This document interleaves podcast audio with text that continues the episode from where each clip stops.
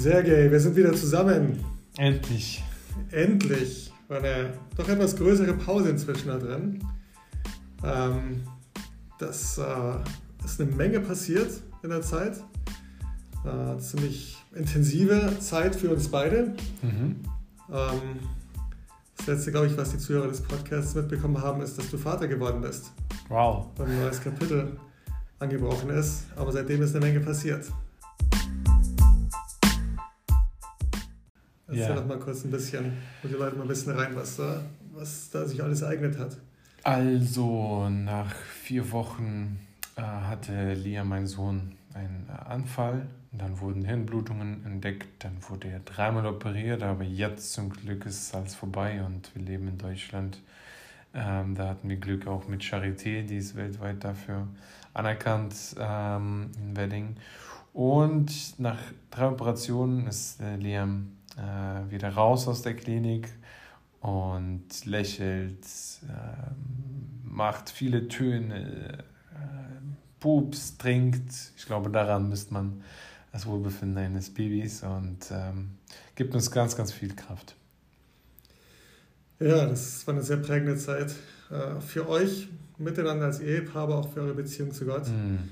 Und es äh, ist nach wie vor etwas unklar, wie sich das die nächsten Monate, Jahre entwickeln wird ja. mit Liams Gesundheit. So als fortlaufendes Gebetsanliegen. Ja. Definitiv, was wir allen Zuhörern auch ins Herzen legen und auch in unserer Gemeinde mhm. bekannt gemacht haben. Was wäre so eine Sache, die du für dich in deiner Beziehung zu Gott mitgenommen hast aus dieser Zeit? Ach, es, also vor allem in solchen gesundheitlichen Sachen, äh, wo, wo man nicht wirklich Kontrolle hat, egal welche Medikamente in der Welt gibt. Ähm, da merkt man halt in diesen auch schweren Momenten, wo, wo auch Ärzte sich unsicher sind, dass das Einzige, was Ruhe bringt, ähm, was wirklich die einzige Hoffnung ist, ist Gott, unser Vater. Und ähm, ich habe mir immer gewünscht, dass wenn etwas so wirklich Schreckliches passiert und drei Operationen im Gehirn für ein Baby ist für mich schrecklich, dass ich nicht irgendwie da noch enger mit Gott bin, sondern dass ich auch ohne solche Situationen so eng mit Gott bin. Aber ich habe doch gemerkt, wir sind Menschen, sind halt irgendwie so, ähm, dass wir es nicht zu 100% wertschätzen, was Gott wirklich für uns ist. Und in solchen Momenten, wo Gott da ist, es war wirklich für mich keine Minute auch da, wo ich gesagt habe, Vater, bitte mach das oder das, sondern ich war persönlich so, Vater, ich vertraue dir da, egal in welche Richtung es geht. Ob du Liam nimmst und für etwas Besonderes äh, da im Himmel äh, aufbewahren möchtest oder du mir weiterhin meine Frau die Verantwortung für ihn gibst. Vater, ich vertraue dir da vollkommen und ähm, mein, mein menschliches Ich hat immer wieder sich erschrocken, wenn ich so gedacht habe. Aber ähm, ich, bin, ich bin Gott einfach dankbar, dass er, dass er für mich da war und in solchen Momenten auch mir ein Gefühl gegeben hat, dass egal was, so und ich bin für dich da. Hm. Das ist erstaunlich, ne? dass also wir häufig in schwierigen Zeiten Gott näher kommen, als in den Zeiten, wo wir über die Maßen gesegnet sind und alles rund zu laufen scheint. Irgendwie ist das ein Teil von Gottes Plan, solche Dinge zuzulassen oder einfach bloß das Leben, was diese Herausforderung mit sich bringt und wir dann anfangen, diese Herausforderung mit Gott oder ohne Gott zu meistern. Und unabhängig, ob wir so, wir sind ja gläubig, wir leben für Gott und trotzdem, trotzdem in solchen schweren Situationen ist es noch krasser. Also mhm. ist noch, äh, das ist halt auch so was Menschliches ist, weil Vater sagt ja auch, ja, jemand Geld zu geben, ähm, wenn du es hast, ist schön, ähm, auszulernen. Aber wenn du, wenn du wirklich das ist alles, was du hast, dann im Endeffekt gibst, obwohl, du, obwohl es für dich eine schwere Zeit ist, ist natürlich viel wertvoller. Und so denkt man auch, auch man möchte doch immer so eng in der Beziehung sein mit Gott. Und da möchte ich auch einen oder anderen ermutigen, dass ja, es kommen schwere Tage und da ist Gott noch präsenter und man soll sich da auch keine so Schuldgefühle wie ich mir, glaube ich, in ein paar Momenten gegeben habe, ach, jetzt, wenn es so schlimm ist, jetzt kommst du und jetzt bist du richtig ähm, mit Gott verbunden. Ich denke, da hat, ich bin mir ziemlich sicher, da hat unser Vater, unser Herr, äh, ähm, Ver Verständnis dafür. Ja, so eine bewegende Zeit auf jeden Fall.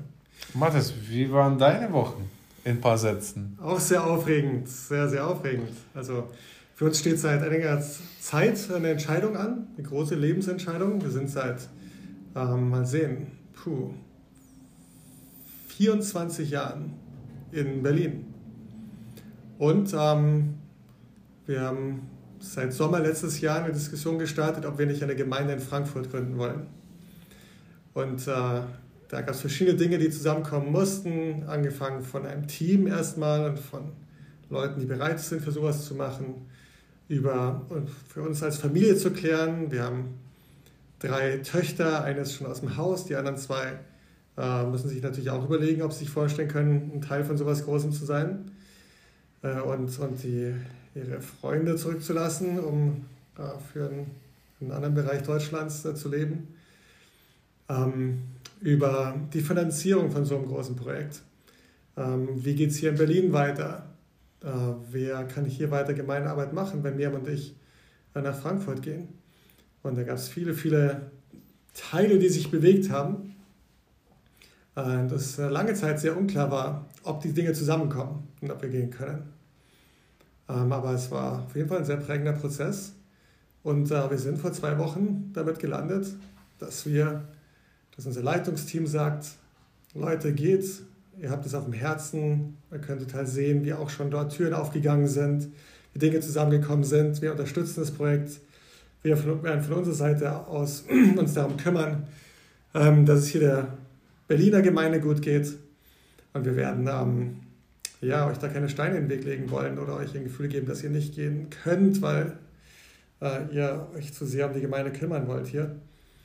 Und äh, das war, habe ich sehr geschätzt, äh, den Mut von dieser Gruppe zu sehen. Wir haben, die hatten eine Zeit von Beten und Fasten, äh, um ja, für sich Klarheit zu gewinnen. Sie haben die Gemeinde auch mit einbezogen hier, um äh, und uns sie gebeten, auch sich zu beteiligen an Gebet und Fasten, um und ihnen ihre Eindrücke zu schildern, was sie glauben, was Gottes Plan ist, was gut für Berlin ist, was gut für Frankfurt ist. Und äh, einig ist die ganze Gruppe dabei gelandet, dass sie gesagt haben, Leute, geht's. Äh, wir glauben, dass äh, das gut ist und dass es Gottes Plan ist und wir unterstützen das. Und ähm, die finanziellen Bausteine kommen auch so nach und nach zusammen. Äh, auch jetzt, wo diese Entscheidung getroffen wurde, hat sich gezeigt, dass es ein paar gibt, das möglicherweise äh, in der Zukunft nach Berlin kommen will und kann und hier gute Arbeit machen kann. Die waren jetzt gerade mehrere Tage in Berlin. Und ähm, freue mich darauf zu sehen, was da für Türen aufgehen. Aber das ist eine große, große Veränderung, die ansteht. Das ist mein kurzes Lebensupdate. Worum geht es heute in unserem Podcast? Unser Podcast, ich habe gerade überlegt, ob wir nicht ähm, den Podcast an der Stelle für eine Landung ansetzen äh, und den mal als Live-Update machen und dann äh, das eigene Thema starten. Vielleicht machen wir das, aber wir haben über viele Dinge gesprochen in den letzten Monaten. Wir haben gesprochen über Jesus. Wer war Jesus? Was war Jesu? Ähm, ja, also was gibt es für historische Hintergründe über Jesus? Äh, was hat er über sich selbst gesagt? Was, hat er für, was war er für ein Typ? Was hat er für einen Charakter gehabt? Über die Bibel haben wir gesprochen. Über ähm, Nachfolge Jesu. Ja, die, die, wir haben mehr über Nachfolge Jesu gesprochen, was bedeutet, Christ zu sein und Jesus nachzufolgen. Wir haben über das Reich Gottes gesprochen. Was ist das Reich Gottes eigentlich? Wir haben über Sünde gesprochen. Wir haben über den Kreuzestod Jesu gesprochen und die Bedeutung davon.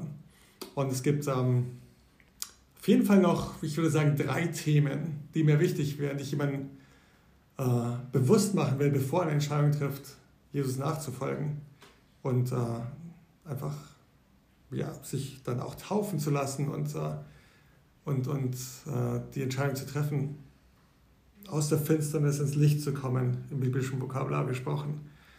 Äh, und äh, das ist einmal das Thema Umkehr, das ist das Thema Taufe und das Thema Gemeinde.